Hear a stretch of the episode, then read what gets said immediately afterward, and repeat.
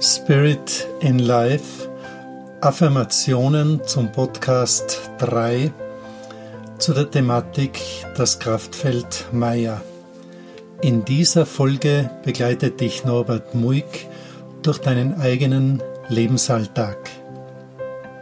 In dieser Serie gebe ich dir Einblicke in das Kraftfeld Maya, welche Aspekte, welche Qualitäten, Absichten, welche Lebensthemen sind im Kraftfeld Maya präsent und wo kann ich in diesem Energiefeld auch wirklich Zugang finden zu den sogenannten Spirits.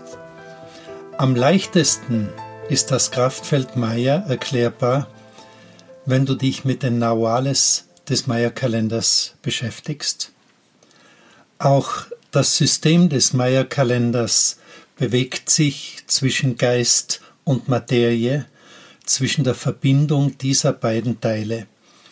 Die alten Mayas haben also ein System geschaffen, in dem sie 20 Nawales kreiert haben, und durch ihre große Weisheit haben sie diese Kraftfelder der Nawales dann mit allen verschiedenen Ebenen vernetzt. Zum Beispiel ist jedem Nawal auch ein Stern, ein Planet oder ein Sternensystem zugeordnet.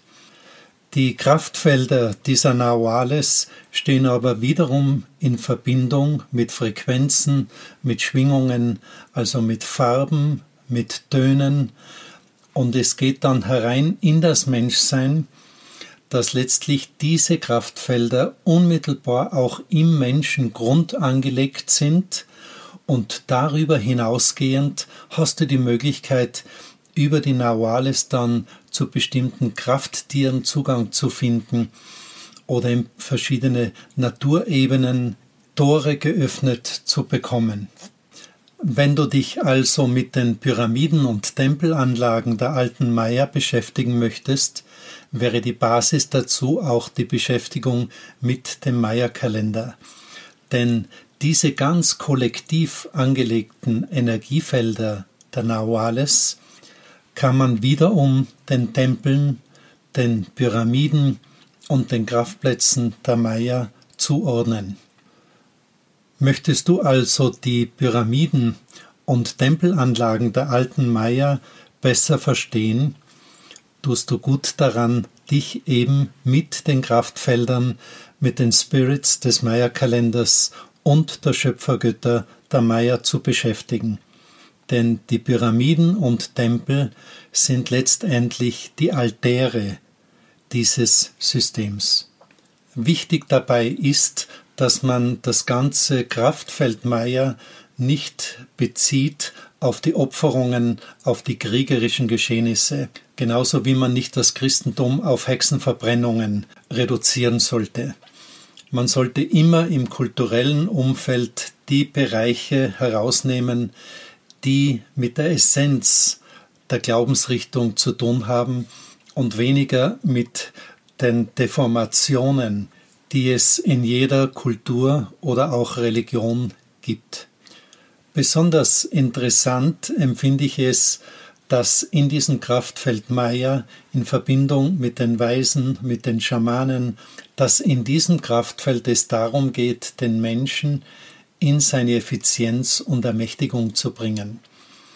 Es geht nicht darum, jemanden von einer Gottheit abhängig zu machen, sondern letztlich durch verschiedene Möglichkeiten, den Menschen aus seiner Schuldbehaftung, aus seinen Fehlern herauszuheben und ihm sozusagen die Stufen der Pyramiden nach und nach weiter in die höheren Ebenen zu begleiten. Durch die Vernetzung mit diesem Kraftfeld Maya geschieht eben auch das, dass der Mensch mit den Wesen der geistigen Welt vernetzt wird aus dem heraus der Mensch innere Stärkung und auch innere Zentrierung bekommt.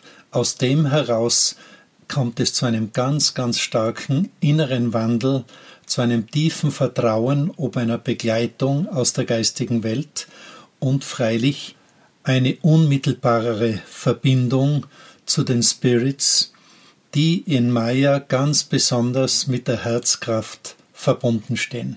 Auf meiner eigenen Wanderschaft auf dem Weg zur Priesterschaft der Maya war es den Weisen sehr, sehr wichtig, mich von karmischen Belastungen und von letztendlich Defiziten aus früheren Leben und Existenzen zu befreien, um den Raum frei zu machen für die Verbindung mit den geistigen Kräften.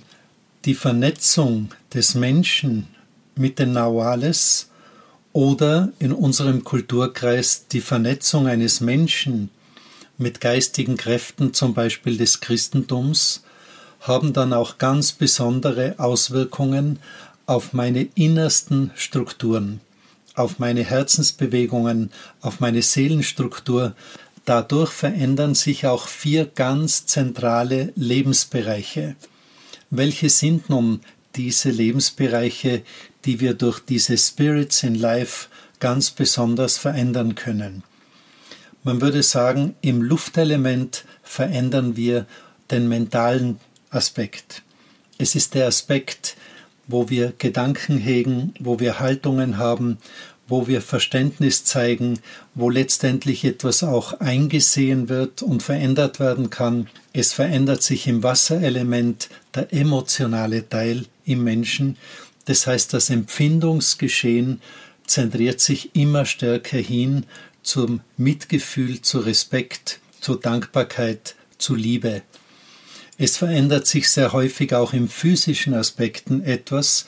Das bedeutet dann auch die Gesundung von Krankheiten und der Aspekt des Feuers ist der Bereich, der letztendlich unser Seelennetzwerk und unser Herzensfeuer nährt.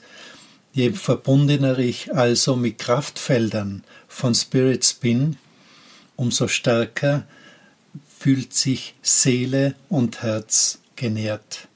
Ich möchte hier also noch einmal erwähnen, dass es nicht darum geht, in welchem Kultur- oder Religionsumfeld du diese geistigen Kräfte findest. Jede geistige Kraft auf höherer Ebene steht verbunden mit dem Geistesfeuer und mit dem Herzensfeuer.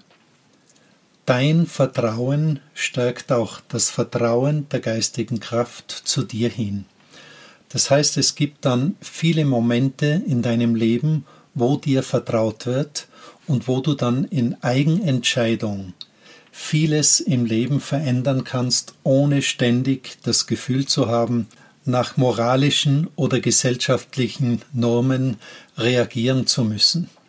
Im altchristlichen oder hebräischen könnte man dazu sagen, Moses wäre sehr glücklich gewesen, wenn er das eine Gesetz des Respekts bewusst machen könnte, weil unter dieses Gesetz des Respekts alle anderen Gesetze fallen würden.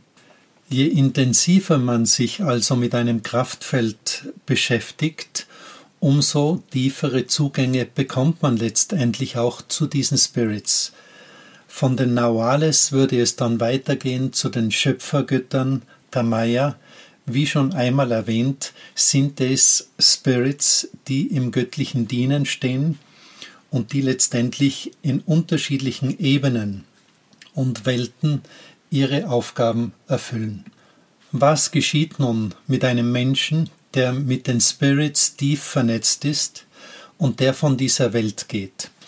Die große Fülle von Lebenserfahrung und auch die verschiedenen Vernetzungen mit geistigen Kräften bewirken, dass der Mensch, der den Körper hier zurücklässt und dann mit einer hohen Beweglichkeit des Seele-Geistwesens in eine unmittelbare Weiterführung geht durch die Unterreiche der Abschichtungen, all das, was das Leben in sich getragen hat, und dann dieses Weitergehen in höhere Frequenzen des Lichtes, wo es nicht darum geht, in einem Zustand zu ruhen, zu verweilen, sondern je aktiver, je hochfrequenziger das Licht, umso stärker die Aufgabe, die du auf geistiger Ebene dann übernehmen kannst.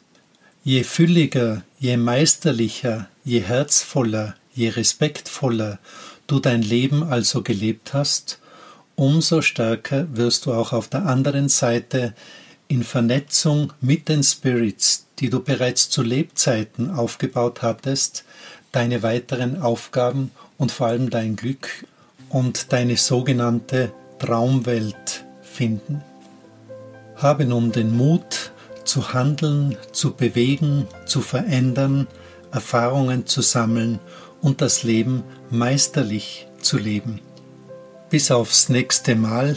Ich freue mich auf eine weitere Herzensbegegnung mit dir.